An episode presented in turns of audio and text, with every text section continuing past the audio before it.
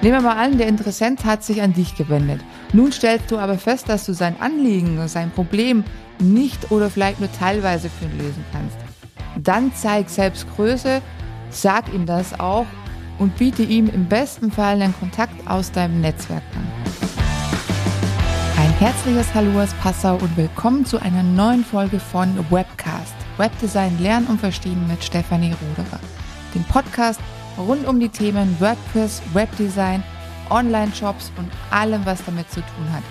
Mein Name ist Stefanie Ruderer und los geht's.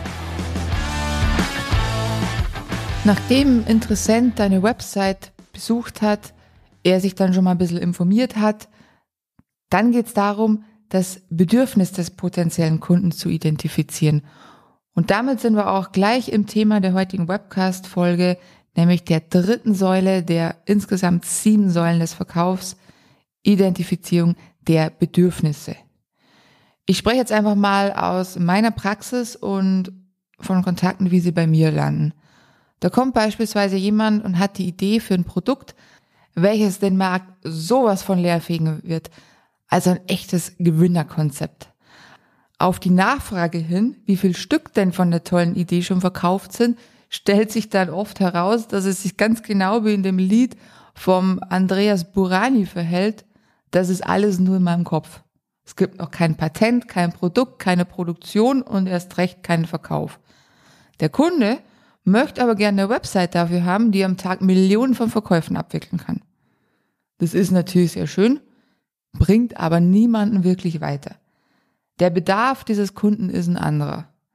Er müsste erstmal konkret werden mit seinem Produkt. Also, wenn das potenzielle Produkt tatsächlich ein solcher Kracher ist, dann müsste ein Anwalt für Patentrecht eingeschaltet werden, eine Patentanmeldung laufen, das Produkt mit Anleitung und Verpackung hergestellt werden, das Produkt am Kunden getestet werden und da wird es auch schon schwierig. Nicht wenige Produkte funktionieren in den Köpfen der Erfinder gut und fallen bei der Nutzung durch einen real existierenden Menschen durch. Und dann wenn alles so bei den trockenen Tüchern ist, dann kann er gern zu mir kommen und mir Bilder von seinem Produkt geben. Ich werde ihm dann gerne eine Website erstellen, die den Verkauf übernimmt. Es gibt aber auch ein anderes Extrem. Beispiel kontaktiert mich ein potenzieller Kunde, der schon einen eigenen Shop und Produkte hat, die sich aber überhaupt nicht verkaufen. Wäre man also bei normalen Shops davon spricht, dass etwa 10 bis 20 Prozent des Shops sogenannte Penner sind, also Produkte, die selten oder nie verkauft werden, sind bei diesem speziellen Kunden 100% der Produkte Ladenhüter. Ein Blick auf die Ware lässt dann schnell auch einen Grund finden. Eine falsche Preisgestaltung, hohe Liefergebühren oder einfach nur ein schlechtes Produkt. Auch hier ist der Bedarf schnell ausgemacht. Der Kunde benötigt andere Ware oder einen anderen Service hinter der Ware oder einfach tatsächlich ein anderes Business, eine veränderte Dienstleistung. Natürlich kann ich ihm seinen Job verbessern. Ich kann ihn die Prozesse optimieren und die Ladezeiten verkürzen. Sind seine Produkte aber nichts, wird es kaum irgendwas an seinen bisherigen Verkaufszahlen ändern. Den Bedarf ermitteln, beziehungsweise den Bedarf erstmal erkennen. Viele Kunden verstehen nicht die Komplexität des Verkaufens. Vielleicht hast du auch eine ganze Reihe an Dienstleistungen. Dann ist jetzt erstmal an dir das passende Produkt, die passende Dienstleistungen für den Bedarf des Kunden zu ermitteln und ein Vorgehen festzulegen. Bleiben wir jetzt einfach mal bei dem Beispiel mit dem Kunden mit der Monster-Idee, die den Markt leerfegen will. Klar wird es mir Spaß machen, für ein solches Produkt zu arbeiten, aber eben noch nicht jetzt. Gut wäre es dann, den potenziellen Kunden jetzt schon zu informieren, was du für ihn tun kannst, wenn er die vorherigen Schritte gegangen ist. Also schon mal Kontaktdaten aufnehmen, Gespräch suchen und vielleicht auch eine Vereinbarung treffen mit einer erneuten Kontaktaufnahme. Zum Beispiel könntest du dann vorschlagen, dass du ihn in sechs Wochen wieder kontaktieren kannst. Mach das dann aber unbedingt auch, denn sonst verlierst du gleich Vertrauen und Glaubwürdigkeit und da sind wir wieder bei der zweiten Säule des Verkaufs. Andersrum wirst du sicherlich erstaunt sein, wie positiv überrascht Neukunden sind, wenn du dich nach der vereinbarten Zeit tatsächlich wieder meldest. Wenn der Kunde bereits mehrfach von dir kontaktiert wurde, steigt auch die Wahrscheinlichkeit, dass er eines Tages ein zahlender Kunde von dir wird. Ein weiterer entscheidender Punkt im Verkaufsprozess ist es den Bedarf eines potenziellen Kunden zu erkennen und gegebenenfalls auch weiter vermitteln zu können. Nehmen wir mal an, der Interessent hat sich an dich gewendet. Nun stellst du aber fest, dass du sein Anliegen, sein Problem nicht oder vielleicht nur teilweise für ihn lösen kannst.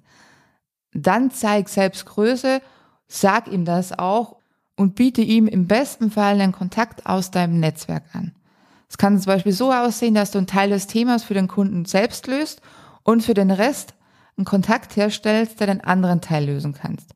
Wenn du das richtig gut machst, wird der Kunde beim nächsten Mal zu dir zurückkehren und er wird sich positiv an deine Dienstleistungen und natürlich auch an die Vermittlung erinnern. An diesem Punkt ist es ganz wichtig, dass du einen wirklich guten Kontakt herstellst. Es sollte jemand sein, dem du selbst auch deine Projekte anvertraust oder es zumindest tun würdest, wenn du genau dieses Thema hättest. Verlass dich nicht auf, ich habe gehört, diese Firma kann das und dann ist der Service dort nicht optimal und dein potenzieller Kunde macht eine schlechte Erfahrung. Viel besser ist es, wenn ihr mit dir selbst und mit deiner Empfehlung ebenfalls eine Top-Erfahrung macht. Das zeugt nämlich auch von deiner eigenen Kompetenz. Also, eine Bedarfsermittlung sollte sich immer danach richten, was du anbieten kannst, was du gegebenenfalls vermitteln kannst und was der Anfragende wirklich benötigt. Das geht nicht ohne Rückfragen. Deshalb steht bei vielen Projekten erstmal ein Telefonat oder eine Videokonferenz an, um einfach dem potenziellen Kunden zuzuhören, was er denn überhaupt für eine Vorstellung hat. Du als Experte solltest nun schon während des Gesprächs prüfen, inwieweit du die richtige Person dafür bist, ob du das, was der Kunde sich vorstellt, realisieren kannst und ob das so laufen kann, wie es der Kunde sich vorstellt. Solltest du das nicht tun können, dann hab auch keine Angst davor, das dieser Person auch wirklich zu sagen, denn viel schlimmer ist es, wenn du den Auftrag trotzdem annimmst und dann eine schlechte Leistung ablieferst. Das ist ein Vertrauensbruch und der Kunde wird sicherlich nicht wiederkommen. Nach so einem Gespräch erstellst du am besten ein schriftliches Angebot. Hier scheiden sich tatsächlich die Meinungen. Ich bin aber immer noch jemand, der tatsächlich auch Angebote erstellt, weil es einfach was Verbindliches ist und weil es was Schriftliches ist. Fass einfach kurz zusammen, in welcher Reihenfolge du vorgehen würdest und was die einzelnen Schritte kosten werden. Sei aber nicht zu allgemein, denn das ist auch ein Fehler, denn ich bei anderen Agenturen immer wieder sehe und auch von meinen Kunden von früheren Zusammenarbeiten höre, dass die Angebote sehr allgemein sind oder auch voller Fachbegriffe sind und der Kunde einfach nicht versteht, was dann da tatsächlich auch drin ist und es im Nachhinein dann zu Problemen kommt, weil der Kunde meint, es ist eine Leistung abgesprochen und die Agentur sagt, ja, aber steht nicht im Angebot drin. Wie könnte also so ein Angebot ausschauen? Bleiben wir mal mit dem Beispiel vom Anfang, dem Kunden mit der Top-Idee. Das Produkt ist fertig, es ist verkaufsbereit. Wäre der erste Schritt eine Zielgruppenanalyse. Wer sind denn überhaupt die Kunden, die das Produkt kaufen? Und wie möchte diese Zielgruppe angesprochen werden? Auf welche Farben reagiert die Zielgruppe? Welcher Typ Mensch steckt da einfach dahinter? Dann geht es auch hier darum, was sind denn überhaupt die Bedürfnisse dieser Zielgruppe? Und hier siehst du auch schon, dass sich diese Säule, das Identifizieren der Bedürfnisse natürlich nicht nur auf Dienstleister oder jetzt meine Branche anwenden lässt, sondern auf jede einzelne Branche und auch jeden Online-Shop. Ist das alles analysiert worden, dann würde ich erstmal einen Entwurf für den Shop machen und mit dem Kunden absprechen. Und erst wenn das alles geklärt ist, wird es an die Umsetzung gehen. Ist der Shop umgesetzt, ist er online, geht es an die Optimierung. Es kann zum Beispiel das Schreiben von Blogbeiträgen sein. Das kann aber auch die Bewerbung des Shops über Suchmaschinen wie Google sein. Und schon hast du einfach ein paar Schritte, um den der Kunde sieht, was in welcher Reihenfolge und vor allen Dingen auch wann passieren wird und wie viel der jeder Schritt kosten wird. Der Kunde fühlt sich damit ernst genommen. Du aber weißt genau, was zu tun ist und vor allen Dingen, wann es zu tun ist und kannst deine Energie immer auf die jeweilige Aufgabe richten. Sowohl du als auch dein Kunde wissen, wo sie gerade stehen, was zu machen ist, in welcher Zeit das zu machen ist und wie viel für den jeweiligen Schritt investiert werden sollte. In dieser Folge habe ich jetzt natürlich vermehrt meine eigene Perspektive geschildert. Es ist aber wie gesagt, auf jede Branche anwendbar, nur die Vorgehensweise ändert sich eventuell. Gehen wir zum Abschluss nochmal etwas allgemeiner an dieses Thema ran. Jeder potenzielle Kunde, egal ob er jetzt auf der Suche nach einer Agentur ist, nach einem Dienstleister oder nach einem Online-Shop, was ihm Produkt für sein Problem anbietet. Die Identifizierung der Bedürfnisse, dieser Schritt ist immer gleich. Nur die Ausführung ist etwas anders. Es ist aber immer wichtig, seine Zielgruppe zu kennen. Welche Person sind es denn, die mein bzw. dein Angebot brauchen? Und welche Fragen stellen sich diese Personen? Welche Probleme haben sie? Und wie kann ich und meine Website diese Probleme lösen?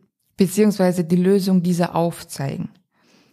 Während bei Websites von Dienstleistungen die Website eher als Informationsgrundlage dient und schon mal diese Grundlösung aufzeigt, um das Ganze dann in einem persönlichen Gespräch via Telefon oder Videokonferenz nochmal zu verdeutlichen, übernimmt der Online-Shop diese gesamte Bedürfnisbefriedigung. Denn in der Regel gibt's hier ja keinen persönlichen Kontakt.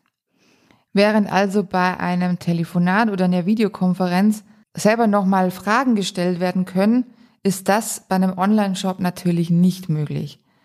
Bei einem Online-Shop muss vorher ganz klar festgelegt werden, welche Probleme haben deine Besucher und wie löst du bzw. deine Produkte diese Probleme.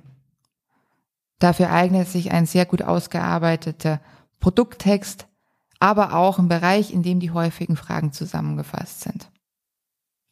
So oder so, egal aus welcher Branche du jetzt kommst, wichtig ist, dass du deinen Kunden in diesem Sinne in Anführungszeichen zuhörst, dass du bei den Gesprächen raushörst, ob du vielleicht deine, deine Liste mit den Problemen, die deine Zielgruppe hat, nochmal erweitern musst, nochmal optimieren musst oder anhand der Verkaufszahlen im Shop siehst, dass die Zielgruppe noch nicht so von deinem Produkt überzeugt ist und du an dieser Stellschraube nochmal drehen solltest. Wie im Punkt Vertrauengewinnung aus der letzten Folge gilt aber auch hier, sei immer transparent. Gaukel dem potenziellen Kunden nichts vor, was du nicht halten kannst, sondern sei auch ehrlich, wenn es einfach nicht passt, hab keine Angst davor, denn das Identifizieren der Bedürfnisse gilt nicht nur für deine Kunden, sondern gilt auch für dich selbst. Du musst auch für dich festlegen, was du möchtest und was du nicht möchtest. Aber auch wenn du die Bedürfnisse und Probleme deiner Kunden wunderbar kennst und auch diese perfekt lösen kannst, heißt es nicht, dass jeder sofort auch bei dir kaufen wird. Da sind wir dann auch schon beim Thema der nächsten Folge. Wie gehst du denn mit Einwänden um? Ich hoffe, diese Folge hat dir weitergeholfen. Hör beim nächsten Mal wieder rein und vergiss nicht auf Abonnieren zu drücken. Bis zum nächsten Mal, deine Stefanie. Wenn dir diese Episode von Webcast gefallen hat, dann lass gerne ein Abo da und bewerte diesen Podcast am besten natürlich mit 5 Sternen. Teile ihn auch gerne mit Menschen in deinem Umfeld, die davon profitieren können. Natürlich freue ich mich auch auf eine persönliche Nachricht von dir unter der Webcast-Folge auf Social Media oder per E-Mail direkt an kontakt@stephanie-ruderer.de. Mehr Informationen findest du natürlich auch auf meiner Website unter www.stephanie-ruderer.de. Ich freue mich von dir zu hören oder zu lesen. Bis zum nächsten Mal.